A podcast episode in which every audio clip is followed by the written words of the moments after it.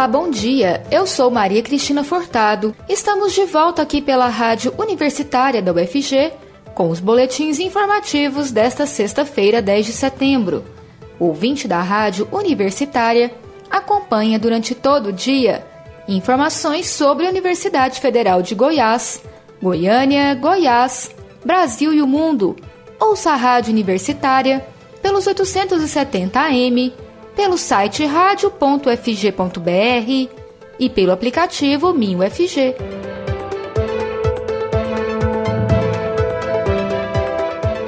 Goiânia vai realizar neste final de semana mais dois dias de testagem ampliada da população para a Covid-19. Hoje estão disponibilizados dois locais, que funcionarão das 8 horas da manhã às 3 da tarde, por meio do agendamento prévio no site da Prefeitura. Amanhã, sábado, um drive-thru que recebe a população por demanda espontânea será realizado na sede do Distrito Sanitário Leste, no Jardim Novo Mundo, das 8 horas da manhã às 4 da tarde. O teste é indicado para pessoas com idade a partir de 5 anos, sem sintomas e que tenham tido contato recente com caso positivo para a doença. O resultado fica pronto em cerca de 20 minutos mas pode ser consultado posteriormente pela internet. Hoje a testagem ocorre na modalidade pedestre com agendamento, no Clube do Povo, no setor Fim Social, e no SESC Senat, na Avenida Castelo Branco, no bairro São Francisco. Pela primeira vez neste ano, a taxa de ocupação de leitos de unidade de terapia intensiva, UTI, para a Covid-19 em Goiás marcou 51%, a mais baixa registrada até agora. Apesar disso, as autoridades de saúde ressaltam que ainda não é hora de relaxar com as regras de prevenção ao vírus, especialmente por conta das novas variantes do SARS-CoV-2. De agora em diante, a Secretaria Estadual de Saúde de Goiás informa que leitos que estiverem disponíveis poderão ser usados para outros atendimentos, mas que, se necessário, eles podem retornar aos pacientes infectados pelo vírus.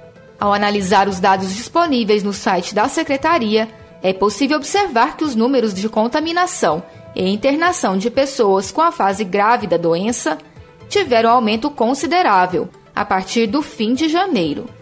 Em 5 de janeiro deste ano, houve registro de 52% de ocupação, mas a partir de então houve saltos. Já no dia 9 de março, o índice alcançou 99%. O mesmo foi registrado nos dias 17 e 21 de março. A partir da segunda quinzena de abril, foi possível ver uma leve queda nos gráficos que acompanham as estatísticas de internação pela doença. E o estado permaneceu abaixo dos 90% na maior parte dos dias. A vacinação de idosos começou em janeiro deste ano e a imunização de pessoas não idosas e sem comorbidades foi iniciada em junho deste ano. A demora se deu por conta da chegada das vacinas.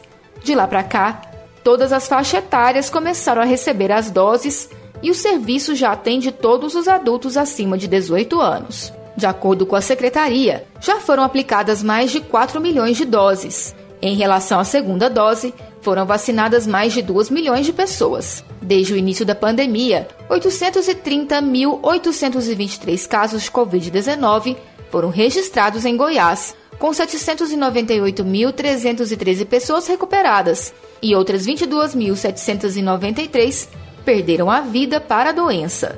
A marca de 51% não causa tranquilidade nas autoridades de saúde do estado. A superintendente de Vigilância em Saúde, Flúvia Amorim, entende que a redução se deve ao avanço da vacinação. Ela explica que, pelo que conhece da pandemia, desde o ano passado, sabe que é possível ter novo aumento. Para ela, existem diversos fatores que interferem tanto para a redução quanto para o crescimento. Para a redução, a vacina tem papel fundamental, pois é possível ver que as faixas etárias com as duas doses de imunização passaram a ter redução de infectados e de casos graves. Não há previsão de fechamento dos leitos de UTI criados para atendimento de pacientes com Covid-19 em Goiás. Flúvia Amorim detalha que, caso necessário, eles poderão ser direcionados para o atendimento de pacientes com outras enfermidades ou para quem precise passar por cirurgias eletivas. governador de Goiás, Ronaldo Caiado, assinou nesta quinta-feira um decreto determinando a diminuição do consumo de energia elétrica em até 30% em órgãos públicos estaduais. Somente hospitais estão fora das medidas de restrição. A norma traz recomendações para o consumo consciente de energia e orienta servidores a desligarem as lâmpadas das salas e ambientes vazios e equipamentos que estejam sem uso. O governador de Goiás, Ronaldo Caiado, fez um apelo para a economia de energia no estado para buscar a economia de até 30% em relação a setembro de 2019. O decreto tem validade até abril de 2022. Folhagens, marmitas, sacolas, vasilhas, ferro, jornais, garrafas, pedaços de madeira, copos de plástico, fios e até móveis quebrados. Itens como esses são encontrados nas milhares de bocas de lobo espalhados pela cidade. Muitas delas sem tampa ou com tampas quebradas, estão entupidas. A situação preocupa especialmente com a proximidade do período chuvoso, previsto para a segunda quinzena de outubro. O lixo pode dificultar o escoamento da água, que se acumula com as chuvas, tanto na rua quanto nas calçadas, causando alagamentos. Durante os seis primeiros meses de 2021, a Prefeitura de Goiânia fez a limpeza de 15 mil bocas de lobo e 400 poços de visita, rede de drenagem pluvial. Segundo a Gerência de Conservação de Obras e Combate à Erosão da Secretaria Municipal de Infraestrutura Urbana, CEINFRA, foram retirados cerca de 4 mil toneladas de entulho. A população pode solicitar os serviços da CEINFRA por meio do aplicativo Prefeitura 24 Horas ou entrar em contato com o Serviço de Atendimento ao Cidadão pelos telefones 62 3524 8363 e 3524 8373 e o WhatsApp 62 98493 7229. Os moradores também podem colaborar não jogando lixo em vias públicas e descartar corretamente o lixo e o entulho ou contratar serviço de caçamba. Câmara Federal aprova texto base do novo Código Eleitoral. Vamos ouvir mais informações na reportagem de Lucas Por Deus Leão, da Rádio Agência Nacional. O texto base do novo Código Eleitoral em tramitação na Câmara dos Deputados foi aprovado nesta quinta-feira pelo plenário da Casa por ampla maioria, 378 votos favoráveis e 80 contrários.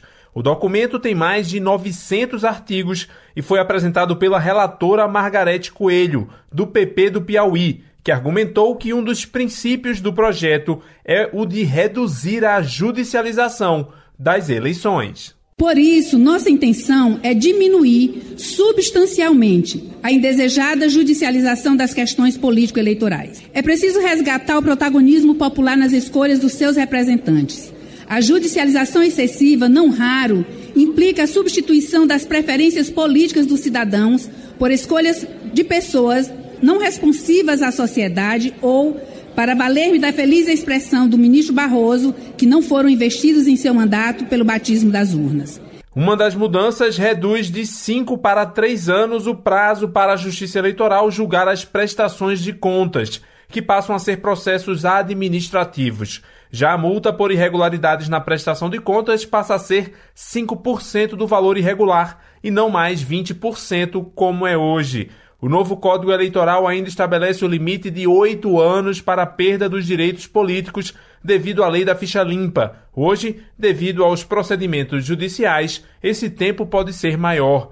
A matéria ainda permite a criação de federações partidárias, quando partidos poderão se unir para disputar eleição desde que permaneçam unidos por todo o mandato de quatro anos com a mesma plataforma política. Os únicos partidos que se manifestaram contra o texto foram o Novo, a Rede e o PSOL. A deputada do Novo Paulista, Adriana Ventura, citou o que considera alguns problemas do projeto. Por várias razões que já foram elencadas, como mudança de sistema de prestação de conta, que vai comprometer transparência, normas que beneficiam partidos com contas irregulares, várias autorizações de gastos, que está tendo uma ampliação, e várias alterações de regras para a criação de partidos. Além das coligações disfarçadas em nome de federações, o novo orienta sim a retirada de pauta. O projeto ainda determina que os votos depositados em mulheres e negros valem por dois para efeitos da distribuição dos recursos do fundo eleitoral, como forma de aumentar a participação dessas populações na política. Ao aprovar um destaque apresentado pelo PSB, o plenário estendeu essa regra também para candidatos indígenas. Além disso, o novo código aumenta de 5 para 10 o número mínimo de parlamentares que partidos precisam ter na Câmara para garantir uma vaga nos debates eleitorais em rádios e televisões, motivo que levou o PSOL a votar contra o projeto. O texto ainda cria mecanismos contra as fake news nas eleições ao autorizar a Justiça Eleitoral que suspenda perfis identificados como robôs nas redes sociais durante a eleição. Finalizada a votação dos destaques, o tema segue para o Senado. Para valer nas eleições de 2022, deve ser aprovado até o final de setembro nas duas casas. Da Rádio Nacional em Brasília, Lucas Por Deus Leon. O boletim informativo da Rádio Universitária volta logo mais às 3 horas. Fique ligado na programação pelos 870 AM, pelo site radio.fg.br e pelo aplicativo MinUFG. A Rádio Universitária também está nas redes sociais. Siga a rádio no Instagram e no Facebook. E não deixe de conferir os informativos em formato de podcast pelas redes sociais e nas principais plataformas digitais de áudio. E se puder, fique em casa. Maria Cristina Furtado para a Rádio Universitária.